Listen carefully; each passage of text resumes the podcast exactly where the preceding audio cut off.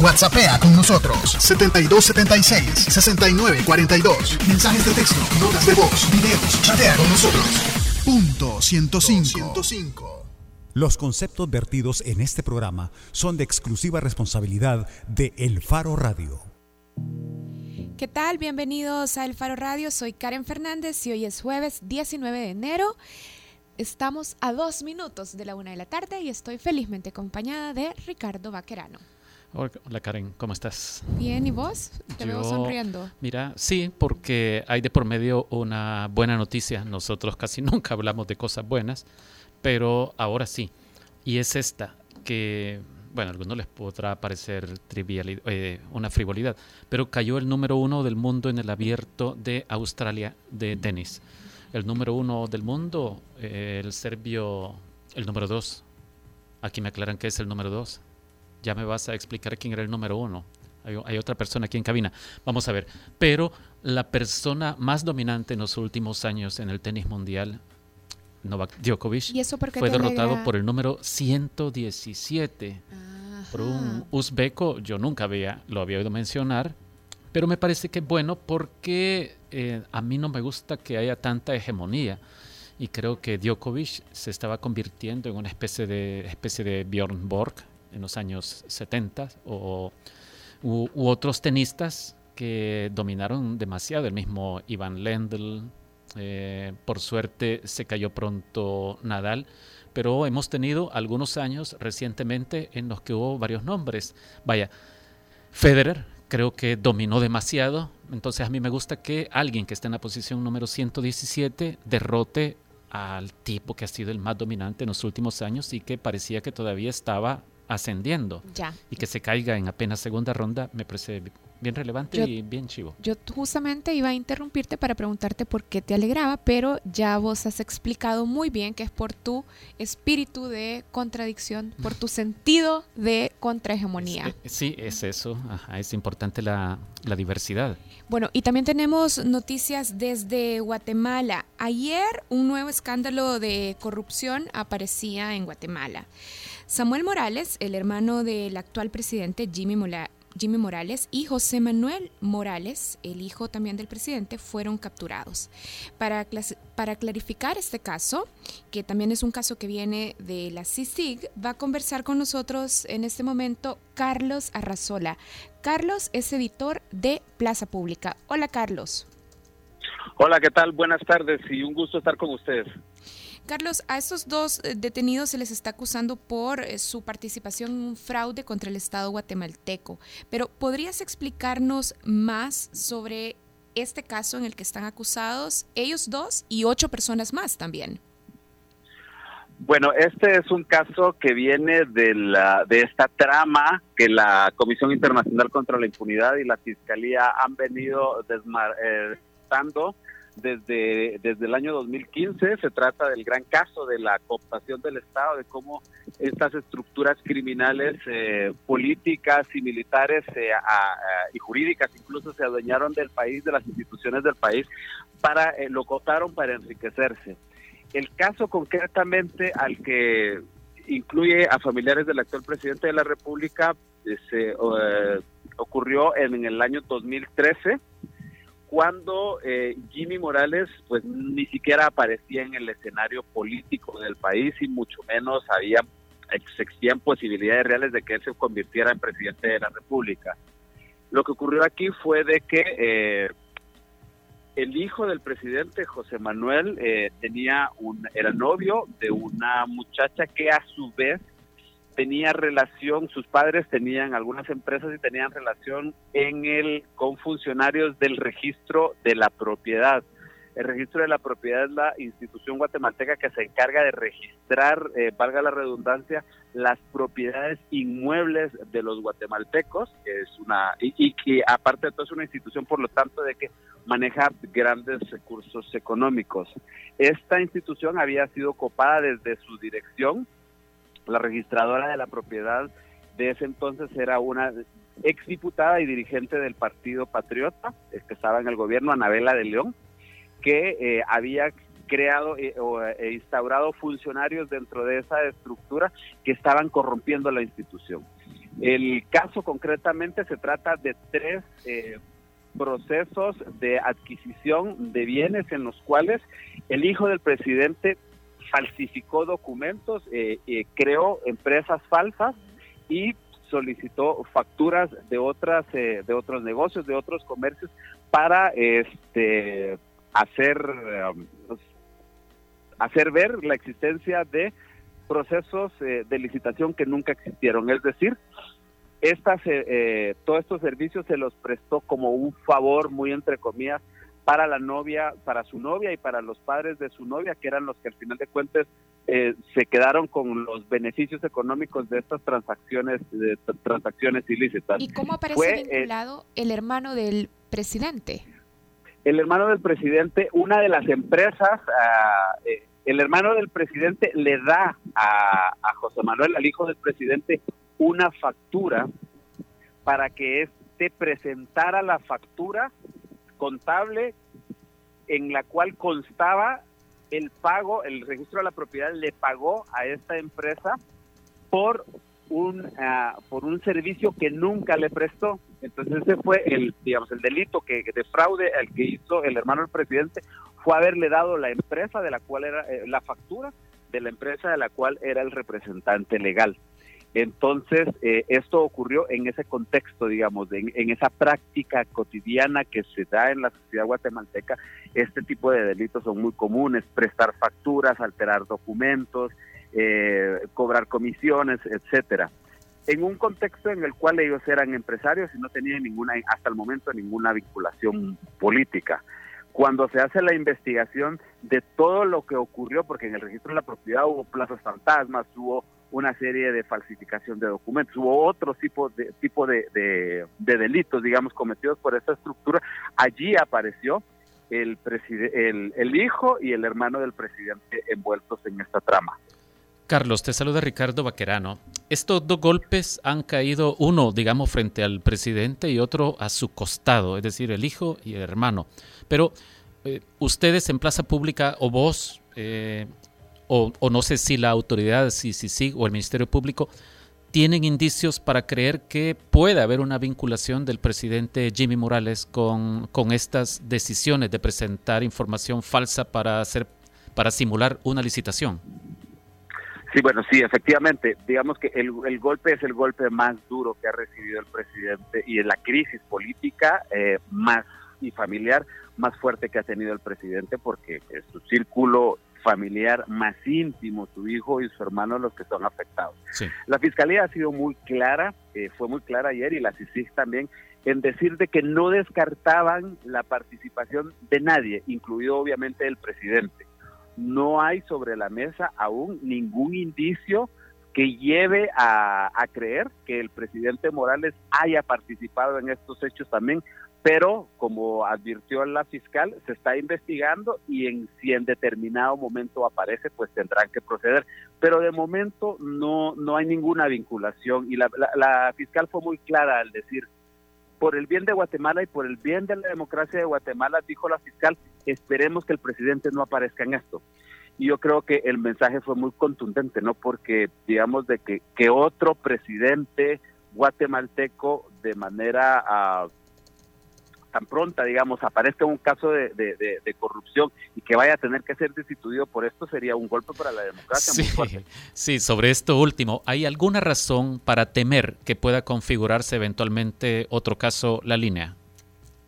No, en este caso no. En este caso muy concreto no. Digamos que este estos hechos eh, delictivos provienen de las estructuras anteriores del Partido Patriota que estaban ahí.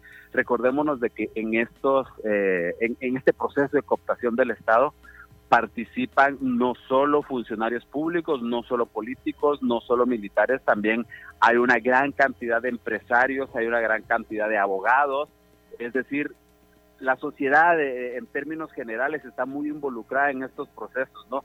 Y en ese contexto es donde el hijo y el, hermano del presidente pues formaron parte de uno de estos negocios y salieron a relucir, creo yo, de, una manera muy casual, porque investigaron un caso en el cual ah, tenía muchas aristas y una de estas aristas eran ellos. no, no, yo no lo compararía como con un caso de las dimensiones de la línea. Bueno, te queremos agradecer, Carlos, por haber tomado nuestra llamada. Ha sido un gusto y estamos a sus órdenes. Bueno, estábamos hablando con Carlos Arrazola, editor de Plaza Pública, que nos explicaba sobre el caso por el que han sido capturados el hermano y el hijo del presidente guatemalteco Jimmy Morales.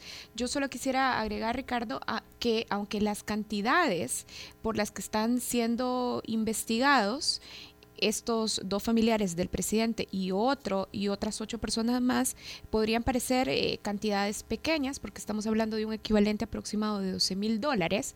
Creo que lo que es interesante es el simbolismo de este esfuerzo cero tolerancia a la corrupción en Guatemala, que es algo que Iván Velázquez, comisionado de la CICIG, decía ayer también refiriéndose a este caso. Bueno, y con eso vamos a hacer una pausa. Si ustedes quieren participar en el programa, pueden llamarnos o pueden escribirnos a través de redes sociales. Si nos llaman, 2209-2887, el teléfono de la cabina, y si nos escriben a través de las cuentas de El Faro en Facebook o Twitter o a la cuenta de El Faro Radio en Twitter. Algunos recordarán que el martes pasado nuestro colega, colega Diego Fonseca, periodista, decía que se avecinan eh, o que están por empezar cuatro años de infierno Así que, ¿de qué vamos a hablar y de qué pueden comentar? Ustedes pueden llamarnos a cabina, pueden comentar vía redes sociales sobre... Vamos a tener dos temas. Diego decía esto sobre los cuatro años de infierno conservador, sobre... Que se inauguran mañana. Que se inauguran mañana, sobre la toma de posesión y la entrada en funciones del nuevo presidente de los Estados Unidos, Donald Trump. Así es que de eso vamos a hablar en Bajo la Lupa, pero al regresar de la pausa vamos a hablar en la portada sobre el infierno salvadoreño, creo yo, porque vamos a hablar de las condiciones económicas del Salvador. Vamos a tratar de acercarnos un poco a la crisis económica ya, ya crónica también en El Salvador. Y de eso vamos a volver hablando con dos investigadoras de la UCA. Hacemos una pausa, ya volvemos. El Faro Radio. Hablemos de lo que no se habla. Estamos en punto 105. Si utilizaste disquete para guardar tu tesis, tu ADN es joven adulto. Punto 105. Solo éxitos. Todos los sábados, agrégale un plus a tu fin de semana y disfruta de los tracks del momento. Evelyn Álvarez te los presenta todos. Del 20 al 1 en Plus 20, el conteo musical de la semana con los éxitos favoritos. Plus 20, todos los sábados de 10 de la mañana a 12 del mediodía por punto 105.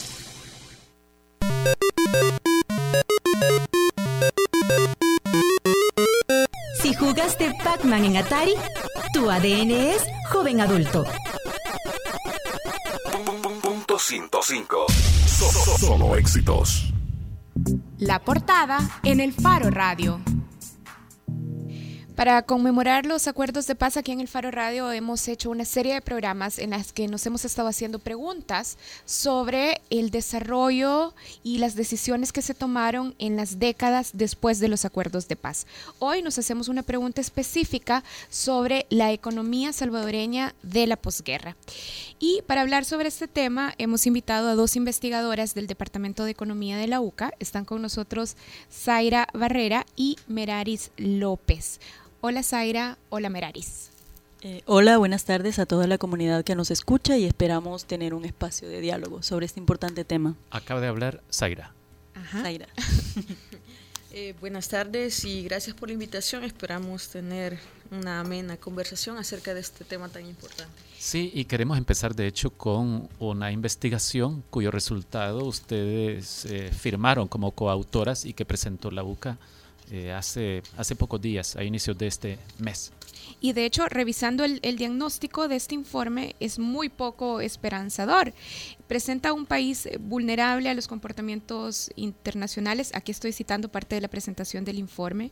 Un país con significativos niveles de desempleo y subempleo, bajos salarios, precariedad laboral, bajas pensiones y deplorables condiciones laborales, especialmente para las mujeres, dice el informe. Un país desigual, un país con crisis fiscal, con una deuda pública muy agobiante y además con crisis en el sistema previsional. ¿Cómo explica la UCA esta acumulación de problemas en la economía salvadoreña luego de los acuerdos de paz? Es decir, ¿qué decisiones de esas décadas, de, estas, de estos 25 años después de los acuerdos, explican la condición actual de la economía salvadoreña? Bueno, eh, yo me voy a tomar el atrevimiento de empezar. Eh, en primera Zaira. Perdón, Zaira. en primera instancia, señalar que el abordaje que hubo del tema económico en los acuerdos de paz fue un abordaje en realidad mínimo. No hubo en ese momento una correlación de fuerzas que permitiera que el, tema económico, o sea, el modelo de, desarrollo, estuviera en algún momento en ningún tipo de discusión. Lo más la atención se centró más en las medidas de compensación para las personas que participaron en el conflicto, como el programa de transferencia de tierras, eh, las, la, qué iba a pasar con las tierras ocupadas, etcétera. Entonces, eh, me gustaría señalar esa, ese... Quizás lo único, perdón, quizás lo único que quedó bastante claro fue la creación del foro de concertación económica y social, que de todas formas murió pronto. Exactamente, o sea, murió antes del parto, digámoslo así. Ese, esa, esa instancia que se supone que iba a ser un espacio de diálogo, eso nunca llegó a ver la luz. En ese sentido, ya partimos de un, de un hito en nuestro proceso de pacificación, democratización y reconstrucción, porque El Salvador tenía esos tres retos después del, conflicto armado, o sea, tenía que, el tenía que lograr el desarme, tenía que lograr una mayor cohesión en la sociedad y tenía que lograr una reconstrucción del tejido social y una reconstrucción económica. En los mismos acuerdos de paz se reconoce la reconstrucción económica como un punto clave de la reconstrucción social para cohesionar el tejido.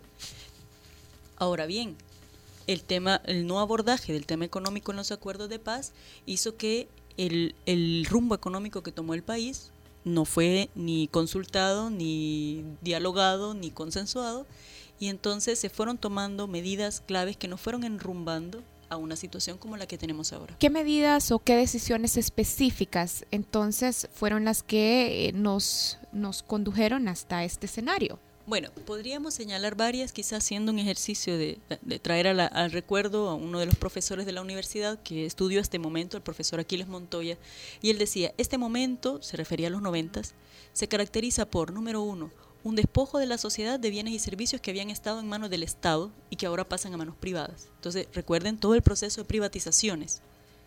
Número dos, se caracteriza además por un proceso de desvalorización de la fuerza de trabajo, o sea, un ataque directo frente a las organizaciones eh, de los trabajadores y las trabajadoras, una descalificación de la protesta, unas instituciones laborales además eh, que eran cómplices de violaciones flagrantes de derechos de las personas trabajadoras, de esas medidas. Además, el esquema de inserción internacional adoptado, o sea, las firmas de los tratados de libre comercio, también configuran un escenario de alta vulnerabilidad del Salvador frente a lo que pasa en el resto del mundo o sea, ese escenario de apertura.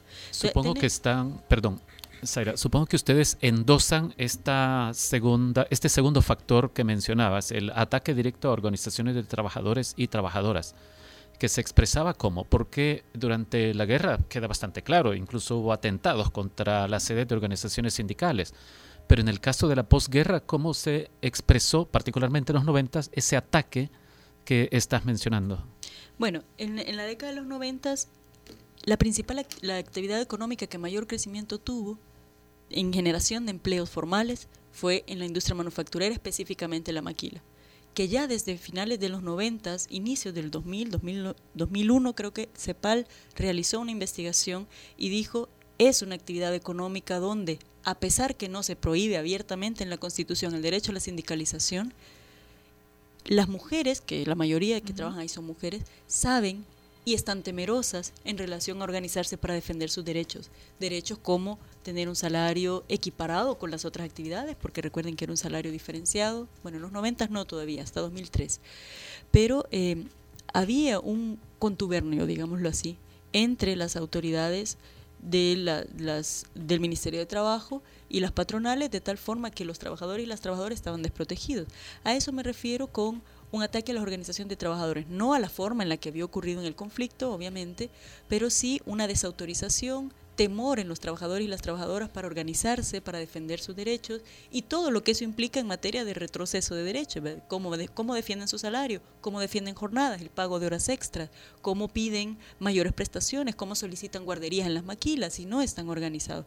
Entonces, esta idea de que la organización de trabajadores y trabajadoras es una cosa negativa porque, porque arruina el clima de inversión, por lo demás, obviamente ha ido en detrimento las condiciones de vida de las personas que viven de su salario, que es lo que nosotros mostramos en el informe y que eh, supongo Meraris puede ampliar, porque para el caso de las mujeres tiene matices especiales. A ver, en el informe hay algo que a mí me preocupa, hay una especie de advertencia que dice que si la inversión en fuerza de trabajo humana termina eh, comportándose o sigue comportándose como lo ha hecho en los últimos años, esto va a terminar por destruir el sistema económico salvadoreño. Meraris, eh, ¿podría ampliarnos un poco sobre esta especie de advertencia que presenta el estudio? Eh, digamos, nosotros, digamos, antes de hacer esa aclaración, quizás es importante destacar que efectivamente todo lo que nosotros estamos experimentando actualmente en nuestra economía, bajo crecimiento, informalidad, vulnerabilidad y un aparato productivo, digamos, que no es coherente con una producción interna, etcétera, eh, debe de tenerse en cuenta que el país fue empujado a inicios de los 90 por políticas impuestas por instituciones como el Fondo Monetario Internacional o el Banco Mundial, que eh, conlleva a, tener estos bajos crecimientos. Entonces, estos bajos crecimientos y el aumento galopante de la informalidad que se ha tenido, cuando, casi el 50% de la población está eh, insertada en informalidad y que afecta mayormente a las mujeres, se ha debido a la entrega de estas decisiones productivas y de la inversión del gran capital pues, en El Salvador, sin exigirle a cambio su, su, em, su aporte vía regulación fiscal o para realizar las inversiones necesarias eh, que, que, potencien ¿no? estas capacidades de la fuerza principal eh, productiva de la sociedad que son los trabajadores. Entonces, ¿a qué nos referimos con, esta advertencia? Me permito poner en duda esta afirmación que hacías de que los organismos internacionales le han estado imponiendo a este país las políticas en materia económica, particularmente en los años 90. Es decir, solo para tratar de poner un contraejemplo, y a lo mejor yo estoy equivocado, la dolarización, por ejemplo, no la impusieron los organismos internacionales. Fue una cosa muy meditada a lo largo de muchos años por el Partido Arena, por sectores empresariales. Es decir, no, acabo de ver eso que mencionas, de que este país ha estado atado de manos, eh, con grilletes, y que vienen los organismos internacionales y nos dictan y nos imponen qué, qué hacer. Es decir, creo que ha habido bastante libertad de nuestros gobernantes no digo visión, digo bastante libertad, eh, no digo sensibilidad, bastante libertad para hacer lo que quisieron hacer a lo largo de muchos años. Bueno, eh, a las que yo me refiero en la década de los 90 prácticamente es el consenso de Washington, donde la flexibilidad laboral, la apertura comercial, ciertamente no fue con una pistola en la cabeza que se adoptaron estas medidas, pero eh, fueron condicionadas, por ejemplo, a la inversión o a los préstamos que estas organizaciones pudieran hacer. Eh, la dolarización ya en el 2001, de hecho ayer en el Faro incluso salió un, artículo ¿verdad? que decía que la dolarización no había cumplido con ninguno de los objetivos que se había propuesto. Entonces, pero bueno, más allá de eso, como dice, que fueran impuestos, no de, manera estricta, pero sí fueron condicionantes. Entonces, en ese sentido, eh, se ha conllevado pues a una enorme desproporcionalidad, nosotros mencionamos en, el estudio, eh, al aparato productivo nacional. Por ejemplo, en incluso en el, en, el, en el informe anterior nosotros destacamos que alrededor del 60% de la capacidad instalada de las empresas está en desuso en el país.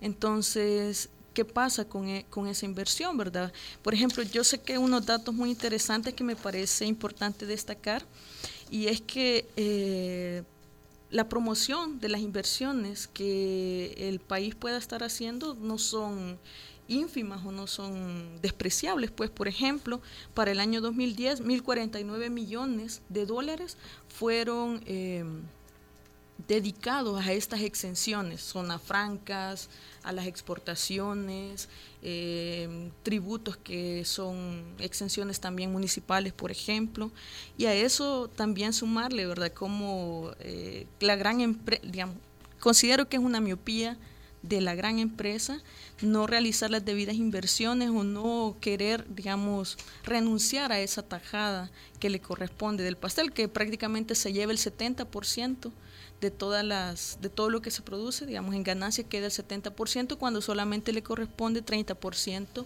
a los trabajadores. Entonces, si no se hacen inversiones que promuevan las capacidades de la principal fuerza productiva, evidentemente eh, esa afirmación que se realiza en, en el estudio pues terminará siendo cierto. Entonces, a ver, si estamos entendiendo bien, lo que ustedes ponen sobre la mesa es que eh, las empresas, los dueños de los medios de producción, podrían invertir todavía más en la fuerza laboral, en la fuerza humana. Pero esto contrasta con el discurso que solemos recibir de los líderes de muchas de las gremiales empresariales cuando dicen que las empresas están al límite en sus costos de operación. ¿Ustedes tienen eh, datos o evidencias que rebatan este argumento de las gremiales empresariales? Bueno, para empezar, decir que em, hemos vivido todo este tiempo más o menos con la idea de que si el empresariado está bien, es esperable que el resto estemos bien. El rebalse. Exactamente, pero a estas alturas de nuestra historia, después de todo el tiempo que llevamos después del conflicto armado, eso no sucede. Es importante cuestionárselo. Bueno, ¿Cuánto hemos dado? ¿Cuántas exenciones? ¿Cuánto en términos del sacrificio los trabajadores y las trabajadoras que por años se les ha dicho que, que son muy poco productivos para pedir mejores salarios? A pesar de que este país en estos años pasó de ser de renta baja a un país de renta media. eso puede ser también una cuestión estadística, digamos, sin centrar demasiado la atención en eso, que sí importa, pero a veces por, por ejemplo, pero tiene que ver con desigualdad, evidentemente. claro, pero ahí también viene lo ocurrió lo del ajuste del censo, ¿se acuerdan? Que éramos menos de los que de los que originalmente considerábamos, etcétera. El punto es que después de todo este tiempo es válido, es necesario, es legítimo que nos cuestionemos esta idea de que si el empresariado está bien, el resto está bien.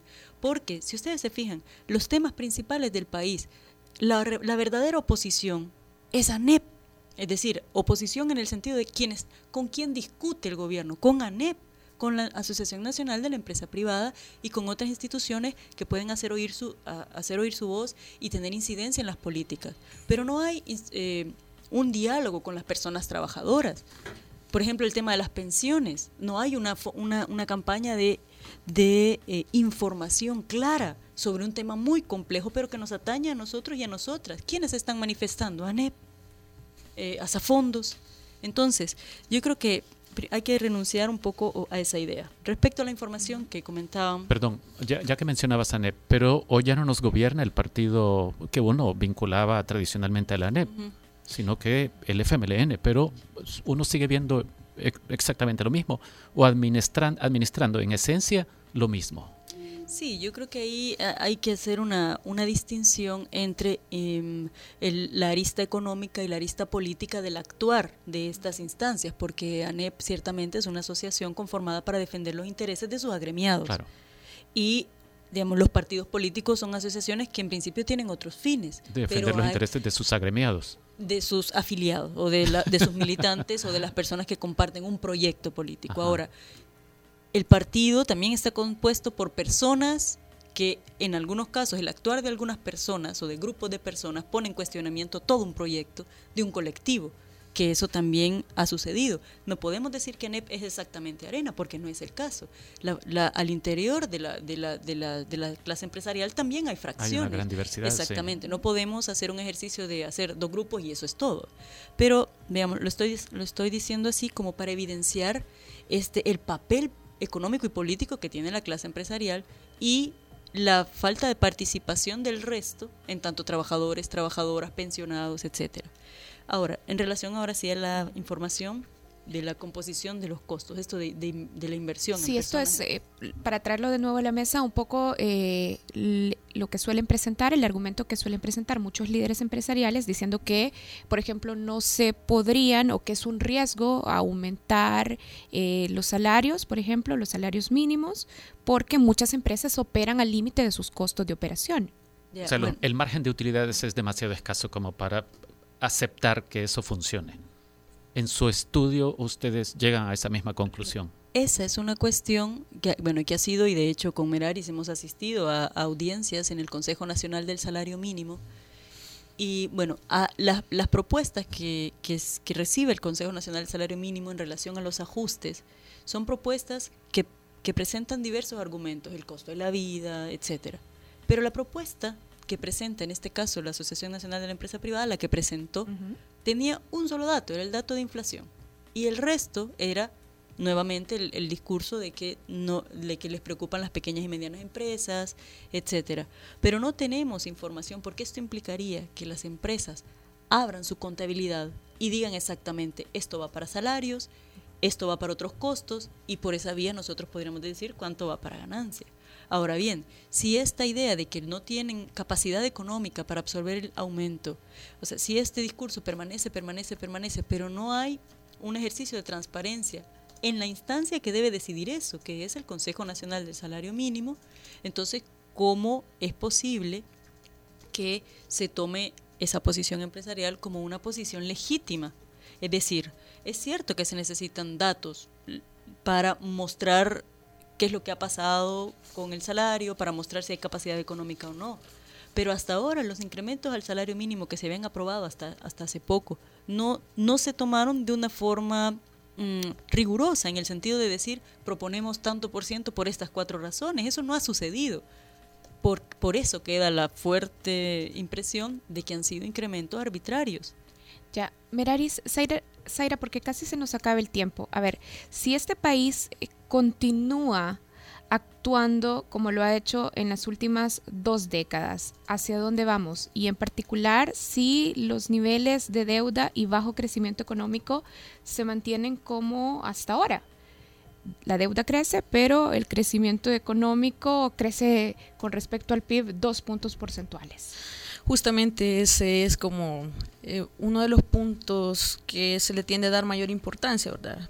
Claro, es cla- estamos claros que el crecimiento por sí solo no, no garantiza una mejor calidad de vida de las personas, pero si nosotros seguimos en la misma situación que hemos venido a lo largo de dos décadas, pues seguiremos teniendo estos bajos niveles de, de crecimiento. Eh, consideramos que existen ciertas transformaciones que están pendientes dentro de ellas. eh, el sistema tributario, necesitamos transitar a un sistema de mayor recaudación, un sistema más progresivo, eh, una elevación del gasto público enfocado en la inversión social que eleve la capacidad productiva de las personas trabajadoras, una elevación de salarios y condiciones de trabajo eh, mejores para eh, la población trabajadora y por supuesto una elevación de las inversiones tanto públicas como privadas para el sector productivo de la economía. Nosotros somos, pues como mencionaba, una economía que está desarticulada, tenemos un, alto nivel de importaciones, somos una economía terciarizada, entonces necesitamos también transitar a esas eh, inversiones que propicien una mayor eh, producción nacional, que garanticen también eh, que la economía in- incorpore nuevos actores productivos que pues eh, logren el objetivo no solamente de crecimiento, sino también una mayor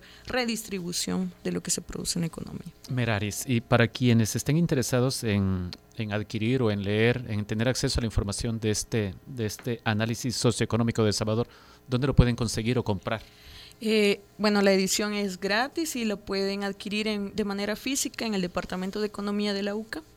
Y en línea también está en la página del Departamento de Economía. Ustedes buscan como Análisis Socioeconómico del Salvador, Departamento de Economía UCA, y ahí podrán descargarlo en PDF. Sí, tendremos que platicar en otra ocasión este anuncio que hizo esta semana el ministro Cáceres, quien dijo, lo que está anunciando es que él está convencido de que el IVA debe subirse del 13 al 15%, aunque también dice, pero hay que pensar en eh, grabar mejor el patrimonio, Eh, pero ya no nos queda tiempo por ahora. Muchas gracias.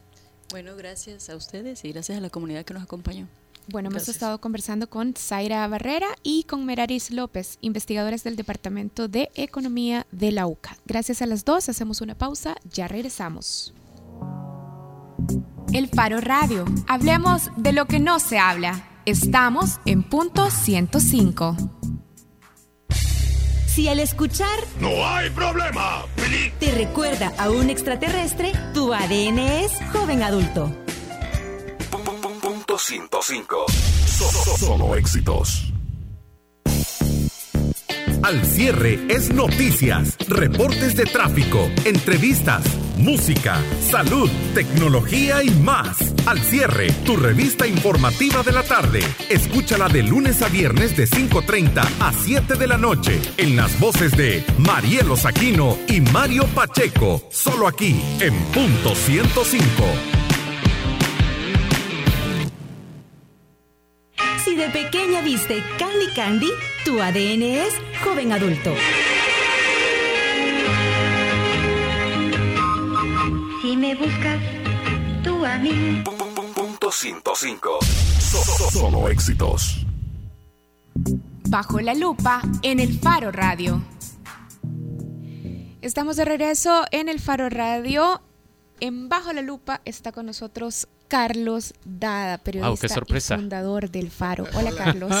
Hola, qué gusto estar aquí de nuevo. Sí, y a Carlos ya lo tuvimos en un par de programas anteriores cuando ya Trump era candidato. De hecho, en alguno de estos programas estuvimos hablando de, de Trump. Una vez te tuvimos aquí en cabina y otra vez creo que fue contacto telefónico. Y de hecho, elección. Ajá, y cuando ganó el día después, vos ya expresabas cierta preocupación. Yo recuerdo muy bien que decías que te preocupaba la validación de algunos comportamientos xenófobos a partir del triunfo de Trump. Sí. ¿Seguís, ¿Seguís muy preocupados? Creo que esa es la, la pregunta de partida. Si se han desvanecido algunos de los temores o se han que generaba el Trump candidato respecto del Trump presidente electo y tomando en cuenta que ya mañana inicia su mandato, ¿qué temores prevalecen en vos respecto de Trump? O, o si ya no, si ya estás tranquilo y decís, no, va a ser un gran presidente. Fíjate que eh, han aumentado, de hecho. Sí, lo, digo, lo, digo, en serio, han aumentado bastante porque eh, yo me imaginé que todo su bullying en realidad era una estrategia de campaña. En realidad lo que está demostrando es que es un hombre con patologías que es un, es un hombre con, con, muchos problemas que está poniendo al mundo en un gran peligro. Mira, solo para que nos demos eh, una idea de cómo las cosas cambian a partir de mañana o de cómo ha cambiado todo este panorama.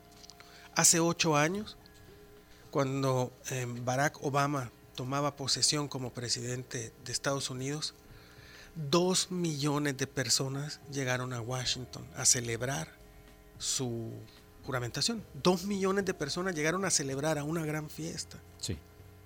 En Washington, en cambio, hay un millón y medio de personas que se han dado cita para pasado mañana para protestar contra el nuevo presidente.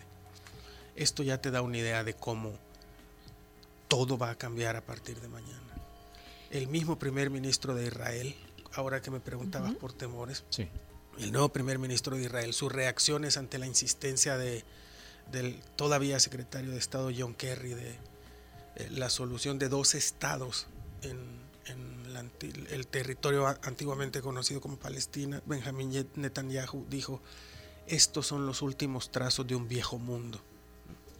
En el nuevo mundo las cosas serán distintas. El nuevo mundo se refiere al mundo que empieza mañana, que tiene como presidente del país más poderoso del mundo a una persona que ha demostrado eh, que el racismo no era una estrategia de campaña, que está integrado a él, que la xenofobia, que la misoginia, que el bullying, que la prepotencia, que la supremacía blanca está integrada a su persona y no era una estrategia de campaña para apelar a unos cuantos. Por eso es que mis temores han aumentado. Tenemos una llamada telefónica, sí, que yo creo que nos permitiría acercar más a la región esta discusión. Y ya vamos a volver con Carlos, quien está en libertad de hacerle preguntas a nuestro invitado por teléfono, que es Oscar Chacón. Oscar Chacón es director ejecutivo de la Alianza Las Américas. Hola, Oscar. Karen Fernández te saluda. Un placer escucharles a todos. Oscar, yo recuerdo que también cuando conversamos eh, con vos sobre el triunfo de Trump, te mostrabas eh, un poco más, vamos a decir, no optimista, pero sí un poco más paciente y a la expectativa de ver algunas señales que podrían indicarnos mejor cómo se iba a comportar el nuevo presidente con respecto a los inmigrantes en Estados Unidos. ¿Cómo están ahora tus temores? Básicamente la misma pregunta que le hacíamos a Carlos. ¿Se han desvanecido o se han confirmado? Mira, yo creo de que indudablemente a razón de lo que hasta ahora sabemos y lo que sabemos, para ser muy franco, eh, no da mucho como para poder verdaderamente hacer eh, conclusiones definitivas de ninguna manera. Creo que lo que sí tenemos absolutamente claro es que esta administración va a gobernar con el criterio de ser impredecible casi que en cada paso de lo que va a ser su gestión. Yo creo que hay que diferenciar como por lo menos de cuatro diferentes ámbitos en los cuales eh, habrán indudablemente deliberaciones relacionadas al proceso de toma de decisiones. Uno es el presidente mismo, ¿verdad? que estamos empezando una administración que va a tener una fuerte dosis de autoritarismo en la manera como se va a conducir, porque el presidente hace política enviando un tuit a las 3 de la mañana. En segundo lugar, tenés también lo que aquí en Estados Unidos se denomina el gabinete de la cocina, que básicamente los aliados más cercanos al presidente, y ahí ese círculo es bien pequeño, prácticamente es la hija del presidente, Ivanka, su marido, eh, el Kushner, y por supuesto Steven Bannon, que seguramente van a ser los más cercanos asesores. Luego tenés el gabinete, que es un gabinete muy interesante para decirlo bonito. Y ese gabinete en muchos casos presenta perspectivas que en algunos casos son incluso contradictorias con las posturas del mismo presidente, eh, ya mañana pues presidente de Estados Unidos, hoy todavía presidente electo, y por último está la cantidad de gente que obviamente va a estar girando alrededor de la alta cúpula de dirigencia de esta administración, que son los que con frecuencia denominamos los poderes no obvios, ¿verdad? Que van a estar también en juego y que en cierta forma están representados en el gabinete, pero no enteramente. Entonces yo creo de que el temor más grande que hay en este momento es que este presidente entre no solamente haciendo órdenes ejecutivas que le den marcha atrás a muchos de los avances que se lograron conseguir bajo la administración Obama, sino que van a empezar también con una agenda legislativa muy ambiciosa, donde destaca en primer lugar el tema de los acuerdos eh, comerciales que tiene Estados Unidos actualmente, en segundo lugar, eh, muy probablemente una iniciativa muy ambiciosa en el ámbito de reforma tributaria, que en esencia le daría más plata pues a los que ya tienen harta plata. Eh, y en tercer lugar, creo que también hay preocupación de lo que va a suceder en el ámbito migratorio. Porque como bien sabemos nosotros, el programa DACA, que quizás fue lo más positivo que el presidente Obama hizo por la vía de medida administrativa, pudiera verse en serios problemas si es que este presidente efectivamente cumple con lo que fue su amenaza, que fue ponerle fin al programa. Hay algunas versiones ahí merodeando el ambiente que en esencia sugieren que no necesariamente va a haber una reversión de este programa de forma inmediata, pero indudablemente es una de varias amenazas que están en el panorama claramente planteado. Oscar, te saluda Ricardo Baquerano. Mira, ya que hablabas de gabinete, veamos, para la población de origen latinoamericano, pero particularmente para los millones que residen indocumentados en Estados Unidos, ¿dónde crees que, viendo el gabinete, están las sillas que más preocupación deberían generarnos? Indudablemente la preocupación más grande es la persona propuesta para ocupar el cargo de secretario de justicia o fiscal general del país, me refiero al actual senador del estado de Alabama, Jeff Sessions. Él es sin duda alguna la figura más preocupante porque tiene una trayectoria muy reconocida eh, de promoción activa de la xenofobia, de promoción activa del odio en contra de las minorías, particularmente latinoamericanas. Esta es una persona que se conoce por una frase que hizo famosa justamente cuando el presidente Obama otorgó el programa de protección migratoria conocido como DACA. Él se refirió a este programa como una aberración de abuso de poder y decía de que los beneficiarios iban a ser personas generalmente chaparritos, morenitos y con pantorrillas muy gordas por todas las mochilas que traen en sus espaldas llenas de drogas cuando entran a Estados Unidos. Pues con eso te haces una buena idea de que esta figura es sumamente alarmante. Francamente, cuando uno ve el perfil de la persona propuesta para ocupar el cargo de secretario de Seguridad Doméstica, que es la institución del gobierno, la Secretaría del Gobierno Federal, donde cae el tema migratorio, pues prácticamente el general John Kelly se mira como un angelito a la par de Jeff Sessions. Y no estoy diciendo que lo sea, simplemente estoy haciendo una comparación entre una cosa y la otra. Oscar, dos. Hola, Oscar, soy Carlos Dada. Eh, dos Yo, cosas. Carlos, ¿cómo estás? Bien, gusto en saludarte, Oscar. La última vez que hablamos Igual, hombre. juntos en Washington justo para la elección presidencial. Oscar, a- apuntar solo dos cosas para, para el comentario sobre el gabinete. Es eh, eh, la, prim- la primera vez desde lo- el gobierno de Ronald Reagan en que no hay un solo latino en el gabinete. Segundo, Correcto. eh, me, me- me parece que para no andar con, con- con formalismos de cortesía que son inadecuados, hay que decirlo con las palabras que corresponden. Eh, este presidente, con sus nombramientos al gabinete, está desmantelando, digamos que los avances progresistas que se había visto en Estados Unidos. En otras palabras, ha remarcado su intención de sustituir eh, la responsabilidad de la nación más poderosa del mundo con brutalidad, con prepotencia. Eh, vamos a, a- comentar solo un par de cosas, Oscar. Eh, en el nombramiento de otros puestos clave, lo que está poniendo es gente justamente para desmantelar el sistema público norteamericano y para desmantelar algunas cosas que son importantes para el mundo.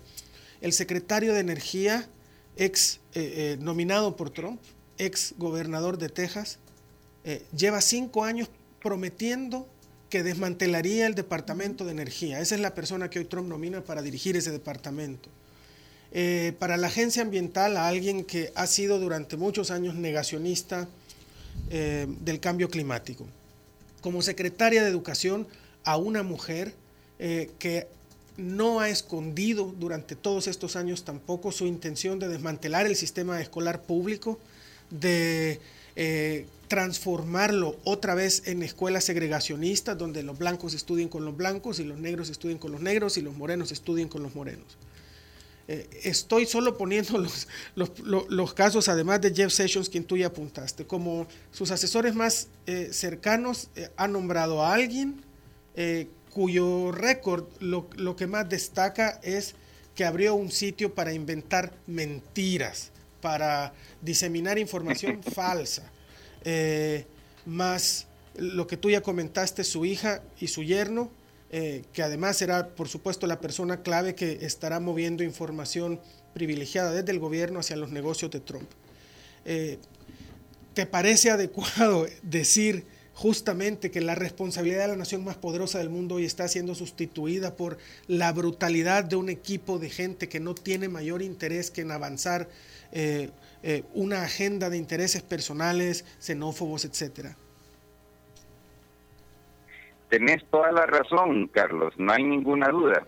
Y yo incluso añadiría de que, bueno, tienen por lo menos a alguien con un apellido de origen latinoamericano, ¿verdad? Tienen a Peter Navarro como el SAR sobre temas de comercio, que no es un puesto de gabinete, es un puesto de asesoría a la presidencia, y por lo menos pues tienen un apellido, ¿verdad?, de origen latinoamericano ahí. Pero también te añadiría que además de lo que tú has señalado, Carlos, este gabinete tiene una fuerte carga de representación de la más alta cúpula de la corporación financiera Goldman Sachs. O sea, cada uno de los puestos claves de la economía están prácticamente ocupados por ex eh, altos funcionarios e incluso el propio je- ejecutivo en jefe de Goldman Sachs sale de Goldman Sachs para convertirse precisamente en el principal asesor de política económica de este país, que, contrasta enormemente con las declaraciones hechas a lo largo de la campaña por parte de Donald Trump, que justamente arremetió, entre otros, contra Goldman Sachs por considerarlos parte del problema, pero que lo, lo vemos claramente revertido en la forma de las personas que han sido designadas al cargo de, por ejemplo, secretario de Comercio, secretario de, del Tesoro, el secretario de Estado, o sea que son claramente personas que, repito, vienen de las más altas cúpulas empresariales y específicamente son exalumnos de Goldman Sachs. Eh, Oscar, perdona porque el tiempo nos está comiendo. Nos queda tiempo para, para, hacerte una pregunta que a mí me parece fundamental, aprovechar tu presencia para hacértela. Tú que estás en una organización muy grande eh, que agrupa inmigrantes latinoamericanos. Eh, ¿Qué están haciendo ustedes para contrarrestar estas amenazas que ven venir desde la administración Trump? Mira, estamos haciendo básicamente tres, cuatro cosas que nos parecen absolutamente claves. Lo primero, una campaña de creación de espacios que le permitan a la comunidad procesar lo que yo definiría como una campaña de terror que la gente está viviendo y que necesitan espacios seguros para, en cierta forma, eh, procesar esto y transformarlo más bien en energía positiva. Y en segundo lugar, estamos lanzando una campaña nueva de fortalecimiento de lo que es el entendimiento teórico de lo que son los derechos de la población extranjera, pero con una variable de aprendizaje práctico de cómo se hacen valer estos derechos, que con frecuencia enfrentamos nosotros como un gran dilema, porque aunque la gente sabe sus derechos, a la hora de, tener una entrevista con un policía, pareciera que todo se les olvidó. Entonces nos parece crucial eso. Y lo tercero, que me parece central, por, para no decir más, el trabajo que estamos haciendo reforzando las alianzas con oficiales de gobiernos municipales, de gobiernos estatales, de instituciones amigas, que nos parece hoy más que nunca crucial que expresen de manera pública y categórica su política o su postura de disensión activa para lo que pudiera ser una política abusiva, mucho más abusiva de lo que hemos visto hasta ahora en el ámbito del trato a la población extranjera que vive en el país. Bueno, Oscar, queremos agradecerte por tomar nuestra llamada. Es un placer para mí siempre. Estoy a sus órdenes. Hemos estado conversando con Oscar Chacón, director ejecutivo de la Alianza Las Américas. Por supuesto que nos gustaría hacerle más preguntas, pero tenemos a otra persona que está haciendo fila ahorita para que le hagamos preguntas. Sí, y también está aquí Carlos Dada, a quien le queremos hacer preguntas. Aprovechémoslo. Yo me quedé con esto que planteó Carlos Dada porque yo por lo menos no lo he registrado en estos días en que han estado desfilando las personas nominadas por Donald Trump para integrar su gabinete ante el Senado. El caso de Betsy DeVos, la próxima secretaria de Educación. Sí e, esto que decía de que ella está planteando algo que vos por lo menos has entendido como segregación racial en las escuelas. Sí. ¿Qué, es lo que ha dicho? ¿Nos podés explicar es, eso? Es, es, un poco complicado el, sistema norteamericano de educación pública, es bastante más complejo de lo que nosotros entendemos en estos países, que simplemente es educación privada o educación pública. Em, el sistema público norteamericano en los últimos años ha hecho tremendos esfuerzos para Em, eh, integrar. Integrar exactamente a las diversas comunidades en el sistema escolar para evitar segregaciones. Es una manera de contrarrestar los, las décadas de segregación que hubo en Estados Unidos. Eh, la señora Betsy DeVos lleva años abogando por una cosa que ella llama em, school choice, que permitiría a los padres que no estén de acuerdo con que sus hijos estén en algunas escuelas, sacarlos, meterlos en una escuela privada para, de su conveniencia y que el Estado les pague eh, eh, eh, la escuela privada. Ya, pero, pero ¿por qué razones? digo, porque la primera parte de esto que acabas de decir suena muy bien, suena normal. Si vos no querés, Carlos, enviar a tus hijos a una escuela X, sino a otra, a una privada, pero, pero ¿por qué razones? Por este tipo de razones. Claro, pero por eso es que decía que esto es más complicado entenderlo para nosotros como latinoamericanos, Ricardo, porque en Estados Unidos el sistema público con, todos los problemas que tiene, que tiene problemas sobre todo de, su ubicación geográfica que no permiten normalmente a los padres moverlos a otra ciudad y si te tocó en una ciudad con menos recursos, pues ahí tu hijo tendrá menos recursos para estudiar.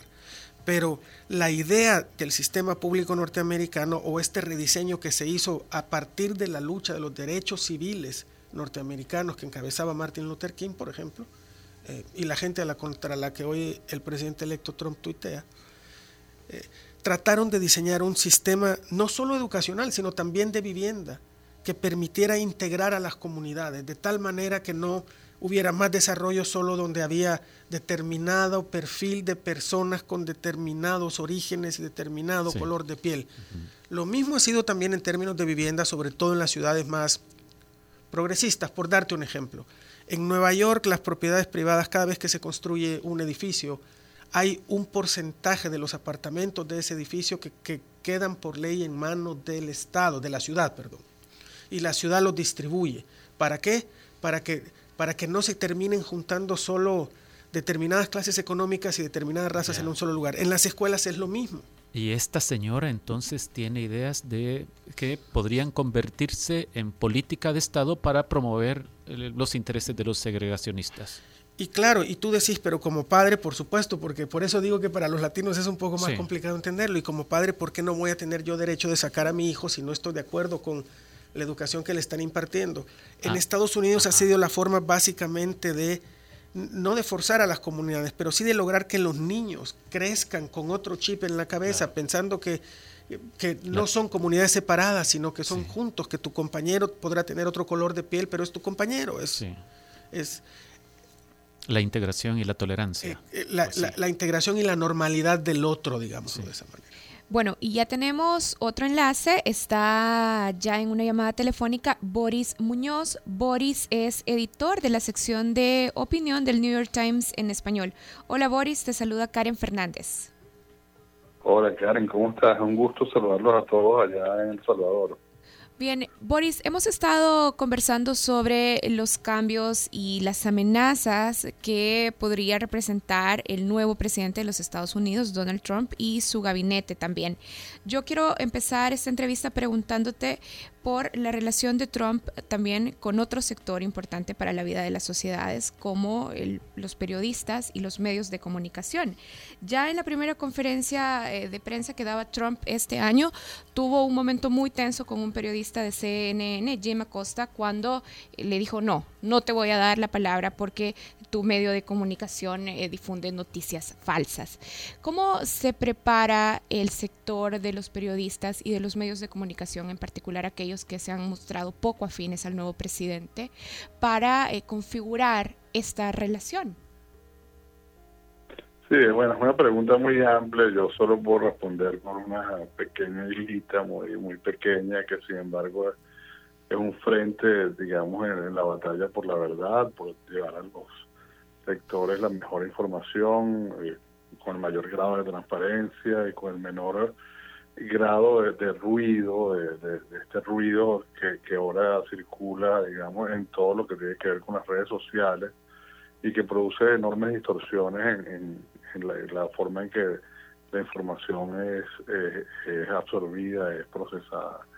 Eh, yo creo que hay una gran preocupación, y esa es una preocupación universal en Estados Unidos en este momento, sobre lo que viene eh, eh, específicamente en la relación entre el presidente y los medios.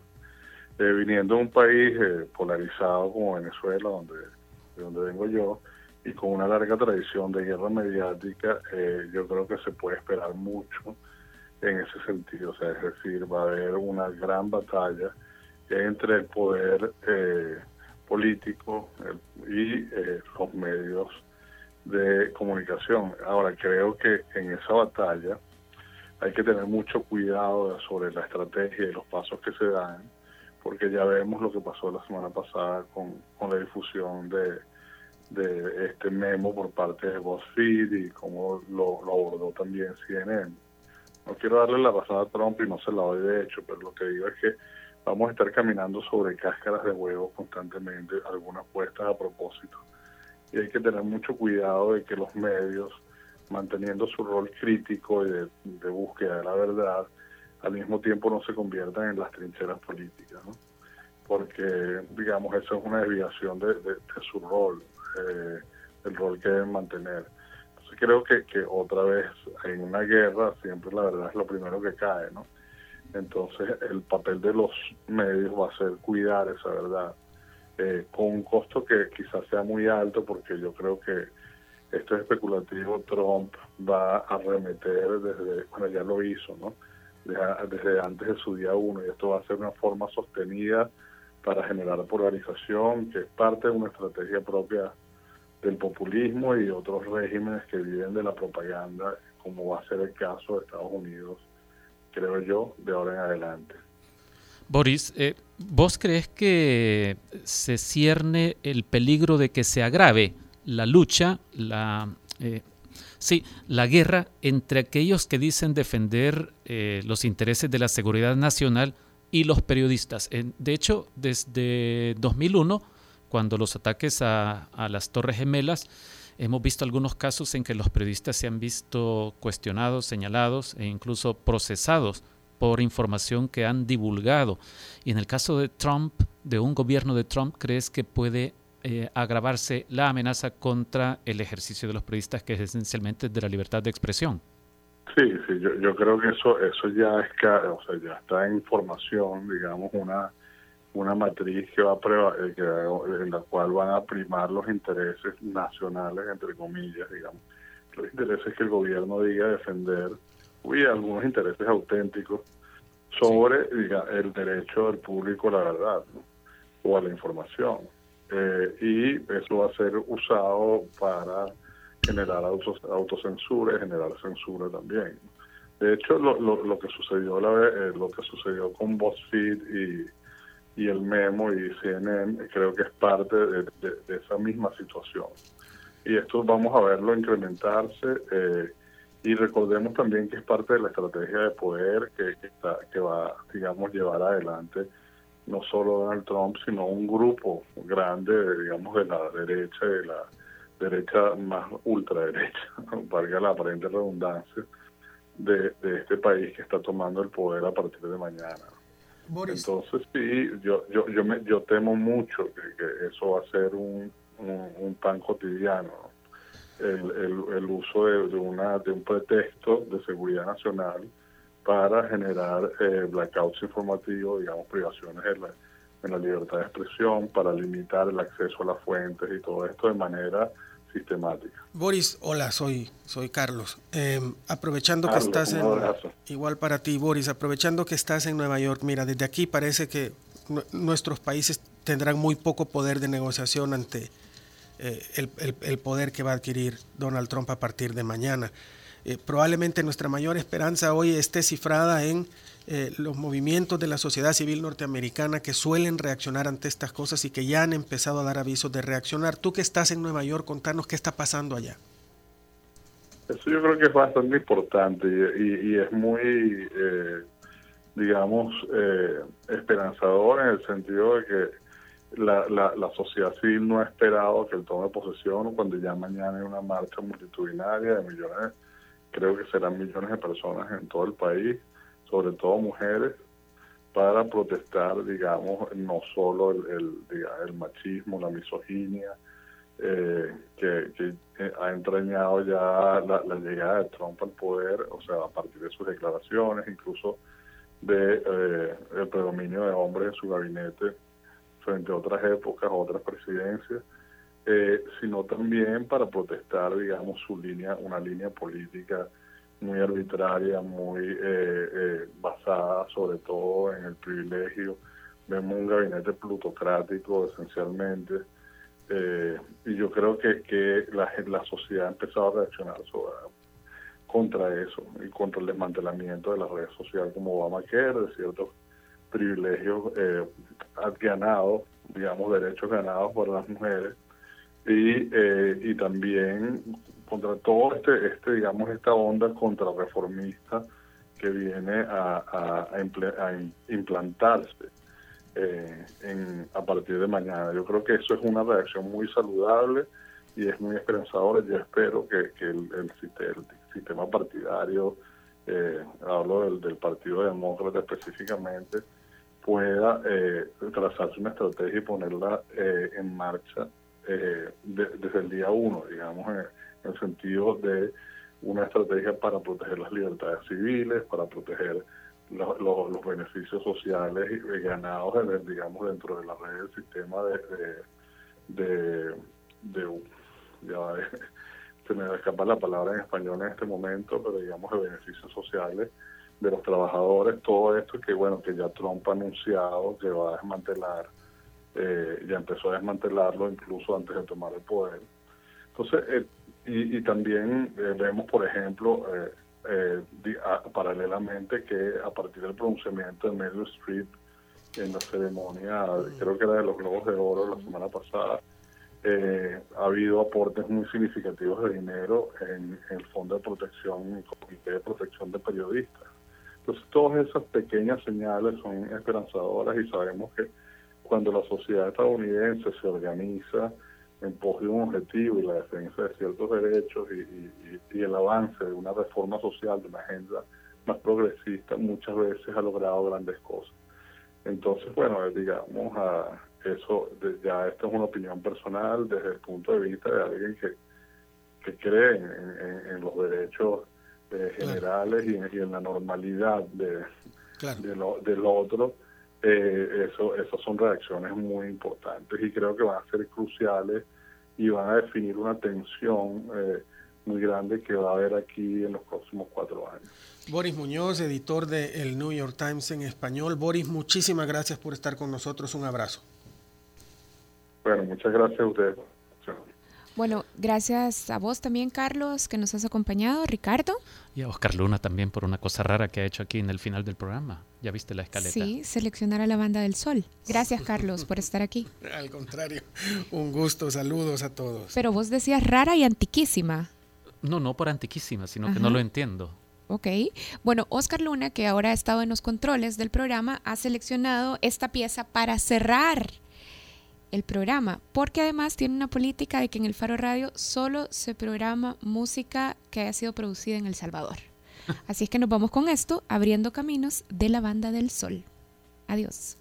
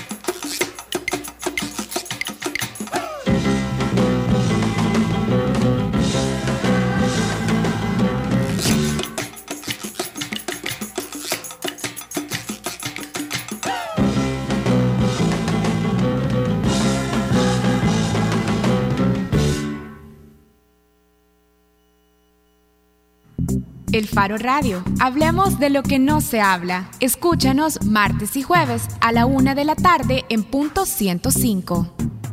Los conceptos vertidos en este programa fueron de exclusiva responsabilidad de El Faro Radio.